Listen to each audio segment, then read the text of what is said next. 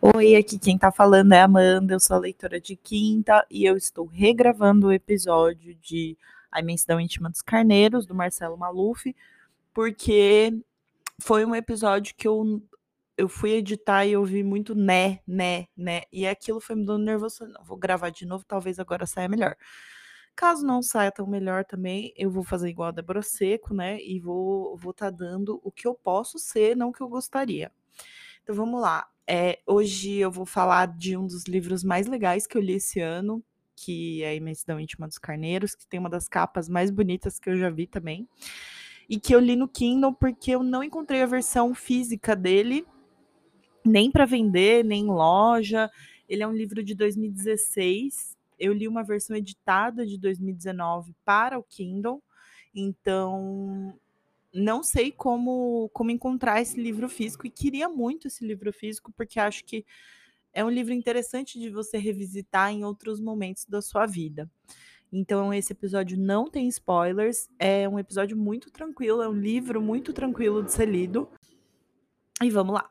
Bom, é, quando eu li, quando eu comecei a ler esse livro, eu encontrei uma indicação desse livro no Twitter. Alguém postou uma lista lá de livros lidos, eu vi, a capa me chamou muita atenção, o título também, né? E aí eu falei, bom, vamos lá. Encontrei o livro na versão eletrônica, inclusive é uma versão baratinha, vale a pena. E li achando que era um livro exclusivamente de ficção. Mas é, depois eu fui procurar uma entrevista do, do Marcelo Maluf, né? O autor ele é brasileiro, e é um livro de autoficção, né? Então, é, caso eu não esteja falando besteira, né? A autoficção é quando você mistura um pouco da sua própria história com. Uh, com invenções, né? Eu acho que esse livro tem muita coisa de fantasia. Acho que o Carneiro ele tem uma ele tem um significado muito fluido na história, né, em alguns momentos ele aparece ali como um personagem da história que narra o que está acontecendo, em outros momentos ele vai simbolizar um pouco da fé dessa família, eh, a linhagem, né, genética mesmo dessa família. Então o Carneiro ele tem muito a ver com a história do Marcelo, né? Inclusive eu vou ver se eu encontro aqui na a citação o que, que significa Maluf e por que, que o Carneiro é tão importante para esse autor. Acho que foi a minha última marcação aqui. A gordura estava em seu sobrenome. Sabia que um dos significados para Maluf era engordado, de carneiro gordo, de boa gordura. Era o que sempre fizeram seus ancestrais. Criavam e matavam os carneiros para comer, para usar lã a sua pele. Era comum se repetir que dos carneiros só não se aproveitava o berro. Mas o que restaria dele para que pudesse servir aos outros? Assad temia não ter sido útil para ninguém. Então, esse livro ele vai falar sobre é, o autor, né, o Marcelo, ele vai falar sobre a história do avô dele, que é o Assad, que vem para o Brasil, é, casa com a Karima, que é a avó do Marcelo, e eles têm três filhos, que é o Sami, o Michel e a Marta. O Michel é o pai do Marcelo, o Sami é o tio que vai contar um pouco dessa história do Assad para o Marcelo, e a Marta é uma personagem personagem, né? Uma pessoa que quase não aparece na história, ela não tem um papel assim muito expressivo. Acho também que a maioria das mulheres não tem um papel muito expressivo nessa história. E eu vou falar por quê é, ao longo desse episódio. Bom, o livro ele é, ele é separado em quatro partes, que é o vento, a montanha, o fogo e o oceano. E, e, é um livro muito curto, né? Ele tem 90, acho que 91 páginas. Ele é um livro bem curtinho mesmo, dá para você ler de um dia para o outro.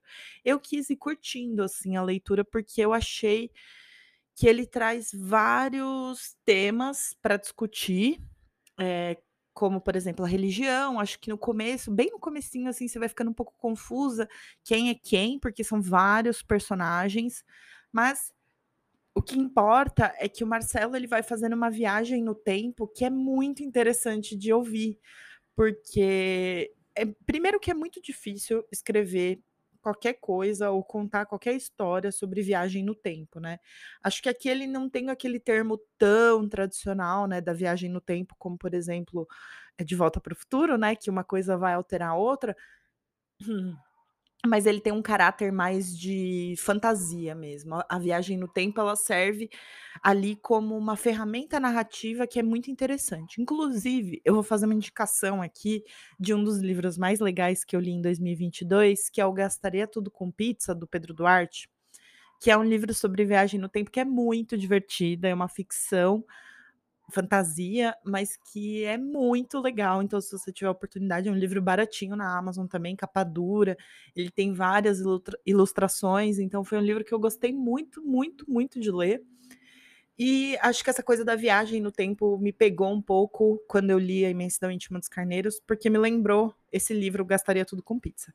Então, como que o Marcelo ele vai viajando no tempo, né? Ele vira um narrador observador da história do avô, que é o Assad.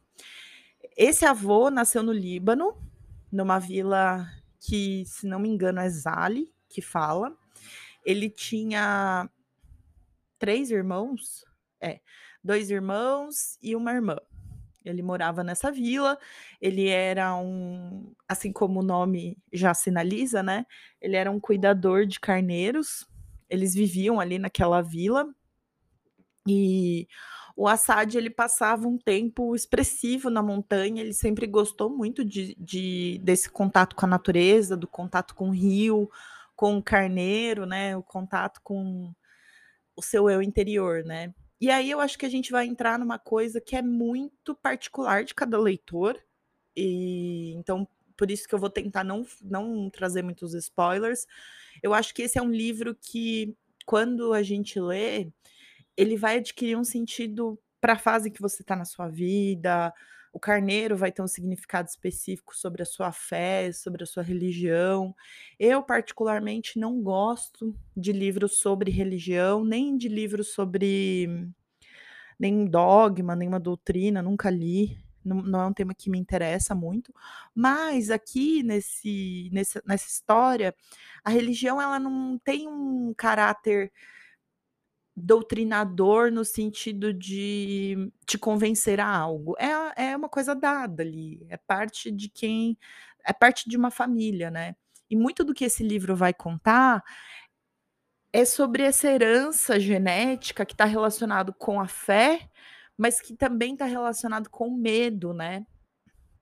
Então, tudo que o Marcelo narra sobre a história do Assad é, parece ter um, um peso muito grande para toda a família, né?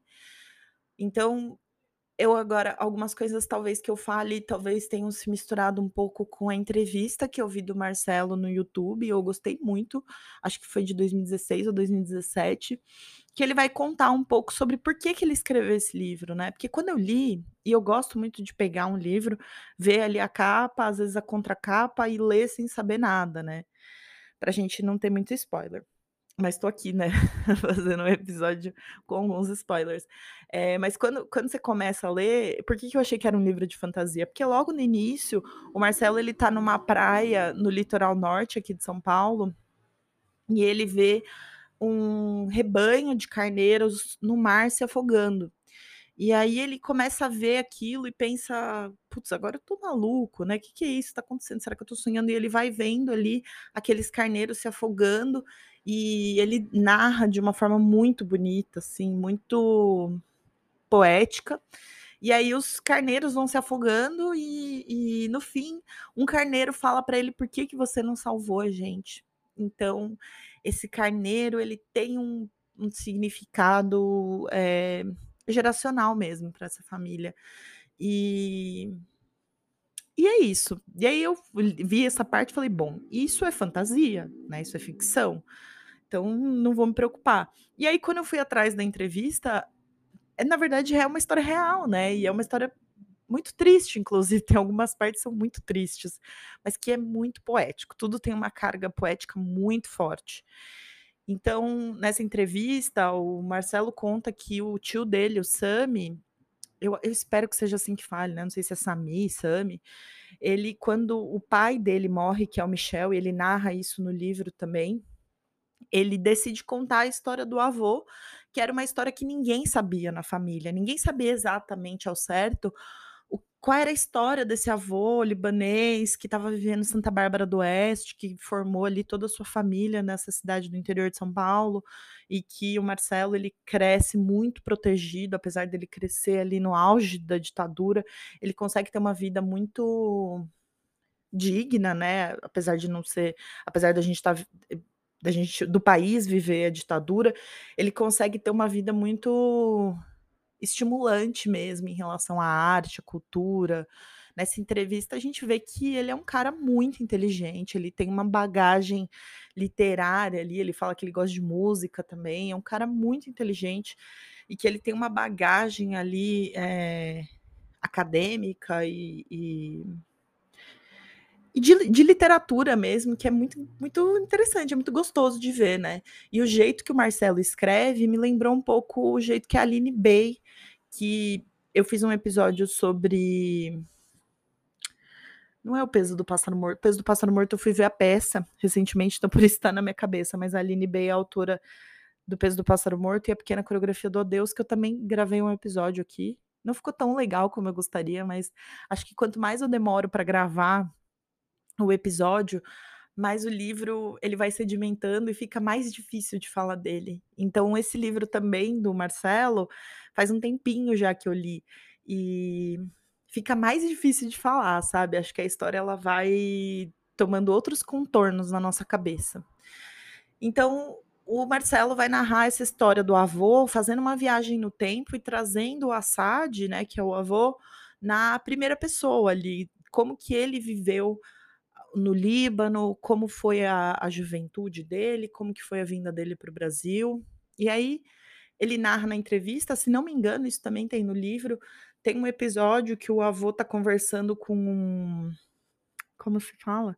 Acho que é um caminhoneiro. Ele está conversando com algum trabalhador brasileiro que fala, começa a falar mal do Brasil, e aí ele ajoelha, beija no chão, beija o chão e fala: essa terra é abençoada, eu gosto muito daqui porque o Líbano, quando o Assad foi embora, ele estava vivendo ali uma guerra civil muito violenta.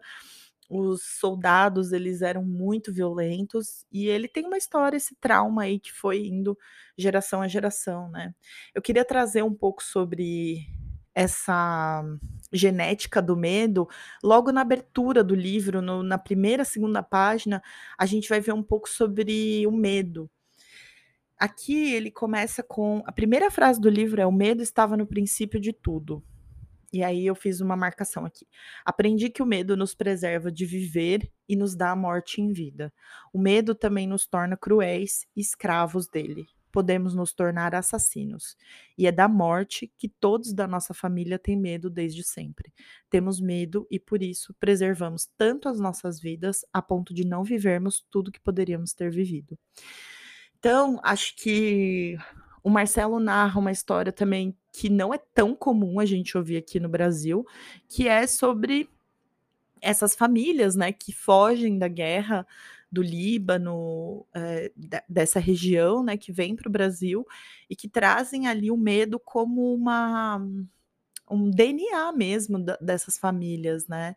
E o Marcelo ele traz esse medo como parte fundamental do que é ser um Maluf, né? Assim como criar os carneiros. Faz parte do DNA e do próprio nome dessa família, né? Então, é, a história do Marcelo, ela se mistura um pouquinho na história do Assad, mas o nosso personagem principal aqui é o Assad, porque ele é o patriarca dessa família. E quando ele é criança, ele a primeira lembrança que ele tem do avô é quando o pai, o Michel, leva ele para beijar a foto dele no, no túmulo.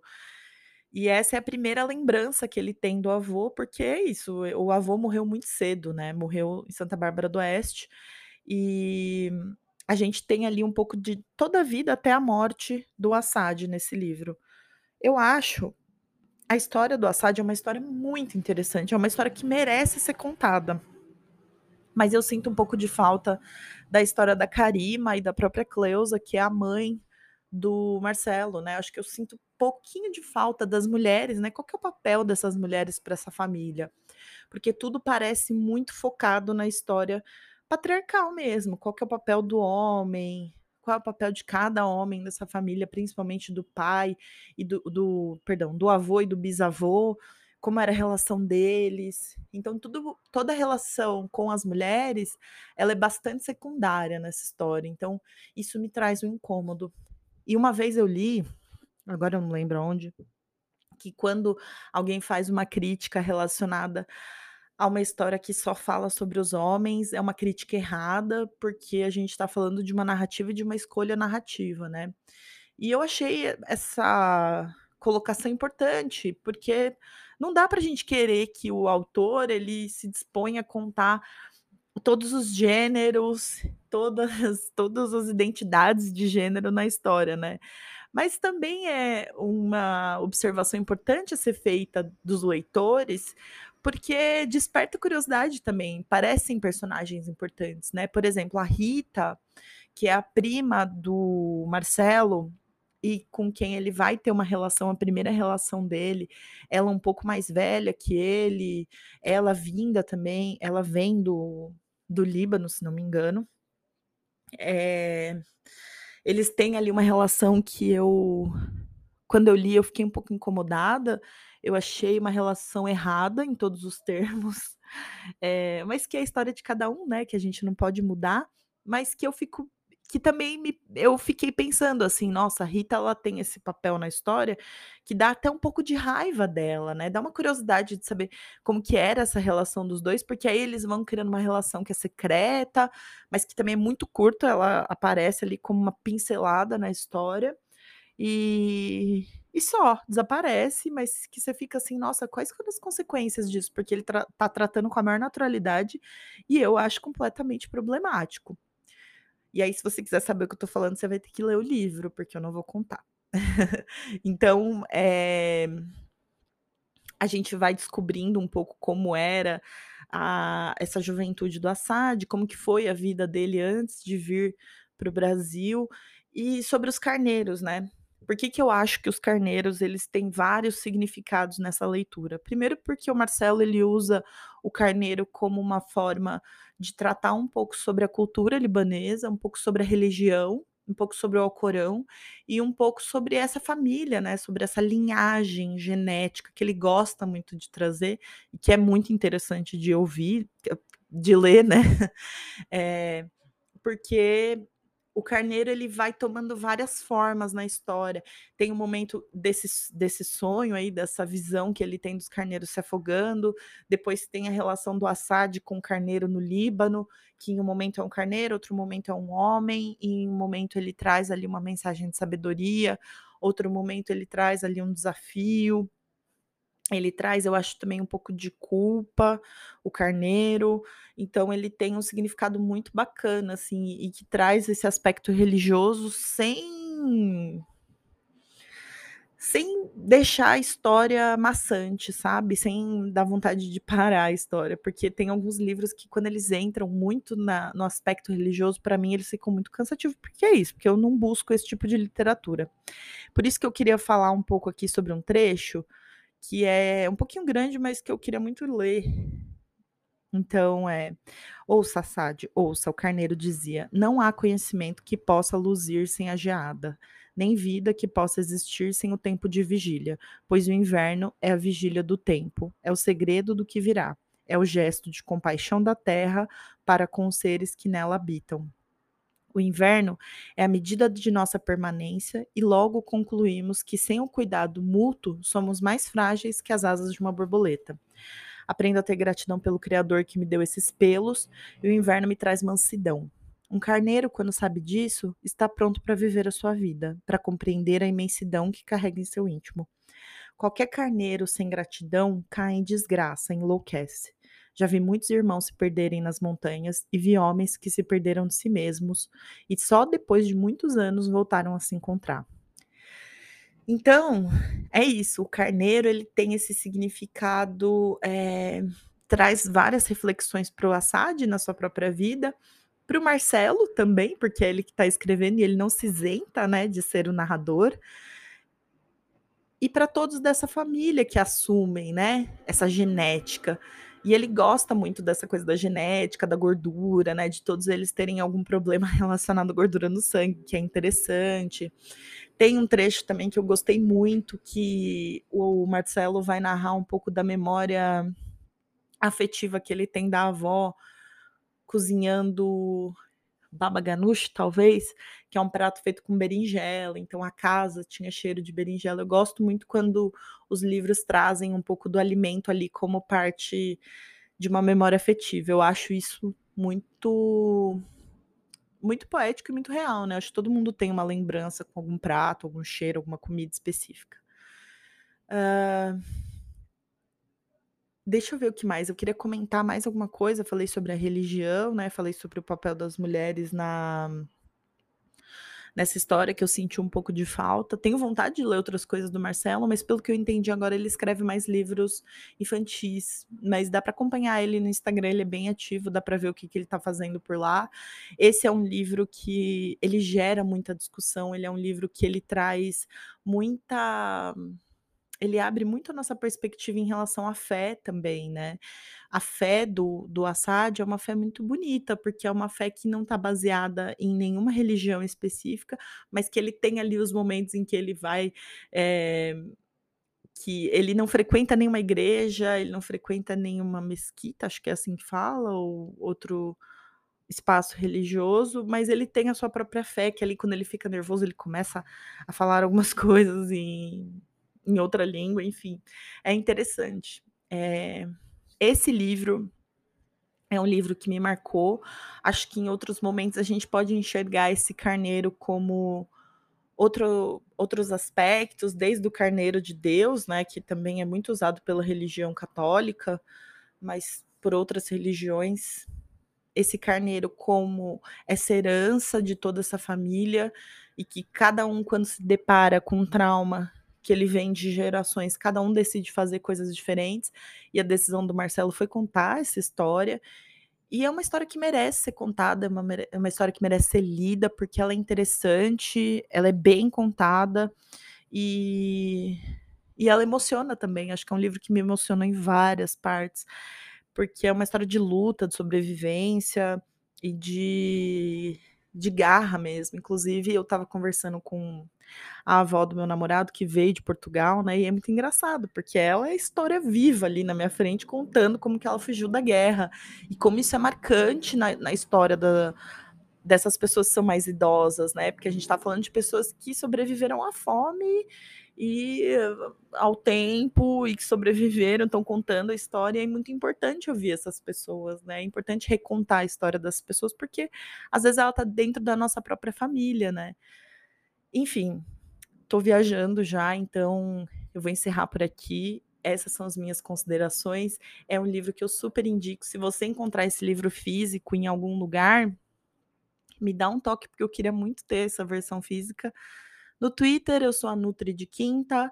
Eu publico todos os livros que eu leio lá. No Instagram, eu sou a nutricionista de quinta. Meu nome é Amanda. Eu vejo você na semana que vem. Tchau!